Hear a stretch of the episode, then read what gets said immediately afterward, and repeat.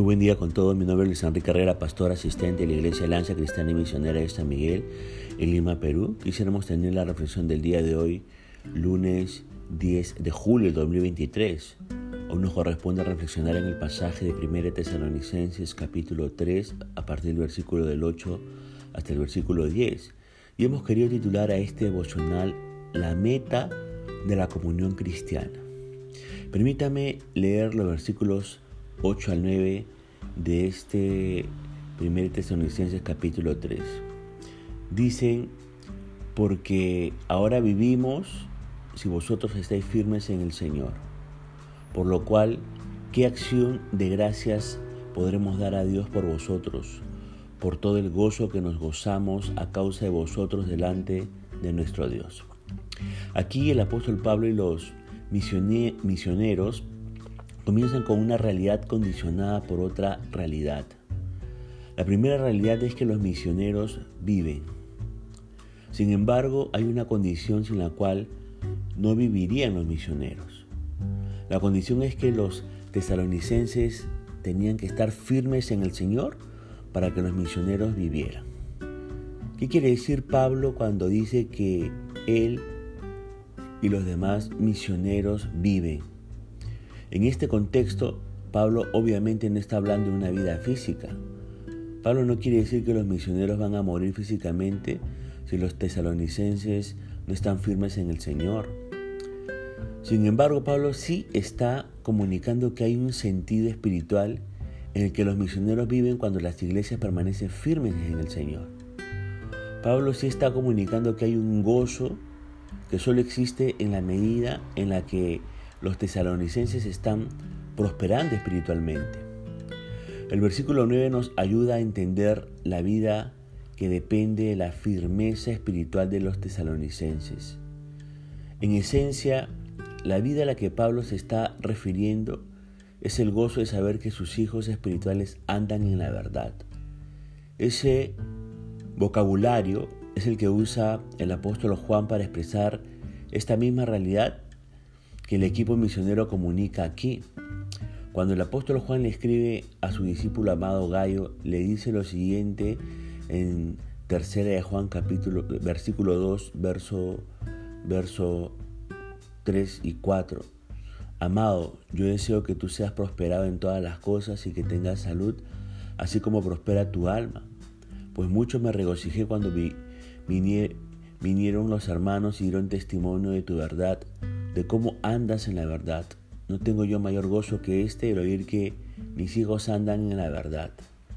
En síntesis, podemos decir que el gozo de la comunión cristiana se expresa más plenamente cuando hay una cultura de discipulado en la que los discípulos permanecen firmes en el Señor. Por eso le desafío a pensar en aquellas personas que le han discipulado en el Señor. Después de recordar cómo le han ayudado, Recuerde que usted puede llenarles de gozo al permanecer fiel en el Señor.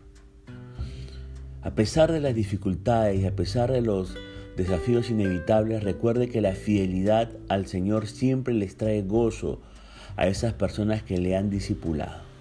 Sobre todo recuerde que el Señor volverá gozoso con estas palabras de Mateo 25, 21. Bien Buen siervo y fiel, sobre poco has sido fiel, sobre mucho te pondré, entra en el gozo de tu Señor. Además, estos versos nos dicen que Pablo quería ver el rostro de los tesalonicenses. ¿Por qué Pablo no estaba conforme con la instrucción a la distancia? ¿Por qué Pablo no estaba conforme con la visita de Timoteo y la carta? Una de las razones por las que Pablo no estaba conforme con la comunicación mediante cartas es que los seres humanos somos más que almas.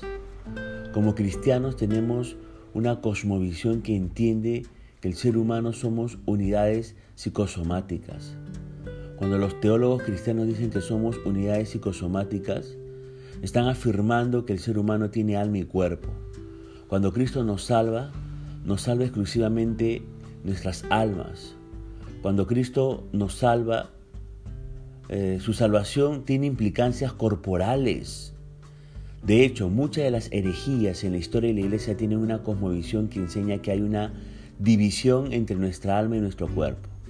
enseñan que lo que realmente le importa a Dios es, nuestra alma, pero nuestro cuerpo es algo malo del cual necesitamos despojarnos. Este tipo de filosofía se llama el dualismo. Y el primer problema con la filosofía dualista es que Génesis 1.31 dice que todo lo que Dios había hecho era bueno en gran manera. Al decir que todo era bueno, esto incluye nuestros cuerpos. En Génesis 3, el pecado entró y tuvo efectos espirituales y físicos.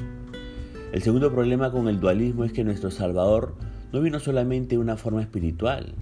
Juan 1.14 nos enseña que Cristo se encarnó y habitó entre nosotros. Por lo tanto, nuestro Salvador tiene un cuerpo humano.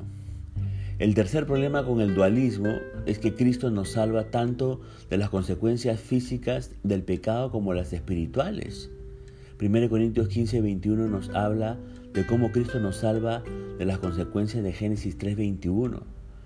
Porque por cuanto la muerte entró por un hombre, también por un hombre la resurrección de los muertos.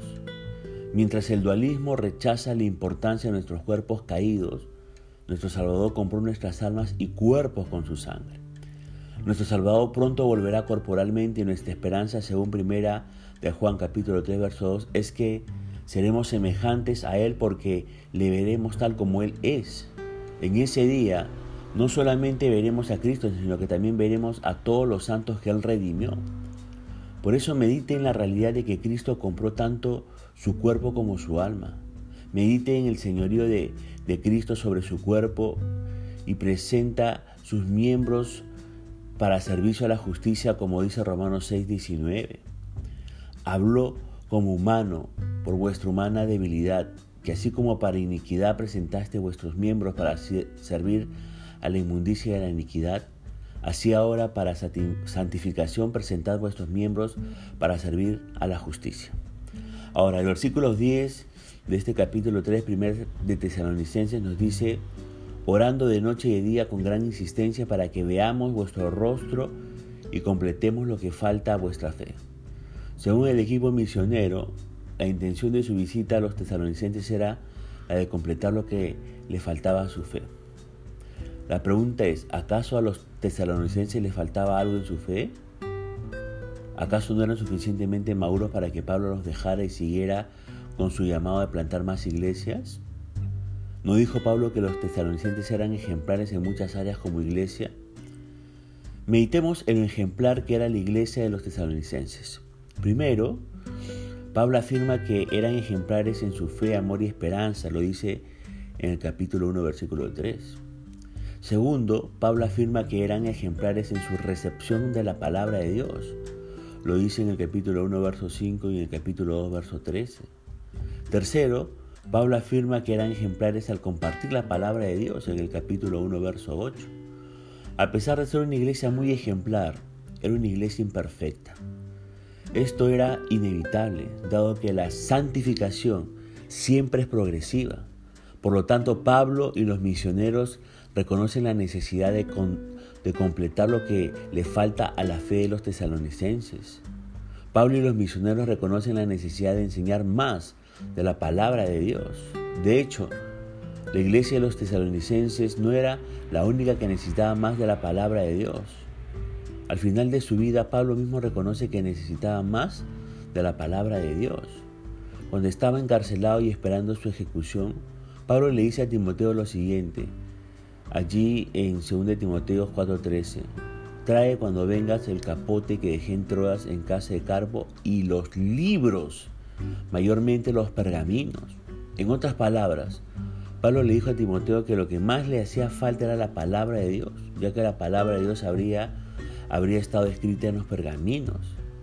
Si una iglesia tan ejemplar como los tesalonicenses necesitaba más de la palabra de Dios y si el apóstol Pablo mismo necesitaba más de la palabra de Dios al final de su vida, ¿quiénes somos nosotros para decir que ya no necesitamos más de la palabra de Dios? Así como no dependemos de la alimentación física del año pasado para nuestro sostén físico, ahora tampoco podemos depender de la alimentación espiritual del año pasado para nuestro sostén espiritual. Necesitamos la palabra de Dios en todo momento. Por eso le desafío a seguir cultivando la disciplina de acudir a la palabra de Dios todos los días y así poder usted llegar a la meta de la comunión cristiana. Punto final para el devocional del día de hoy, deseando que la gracia y misericordia de Dios sea sobre su propia vida. Conmigo será Dios mediante hasta una nueva oportunidad y que el Señor le bendiga.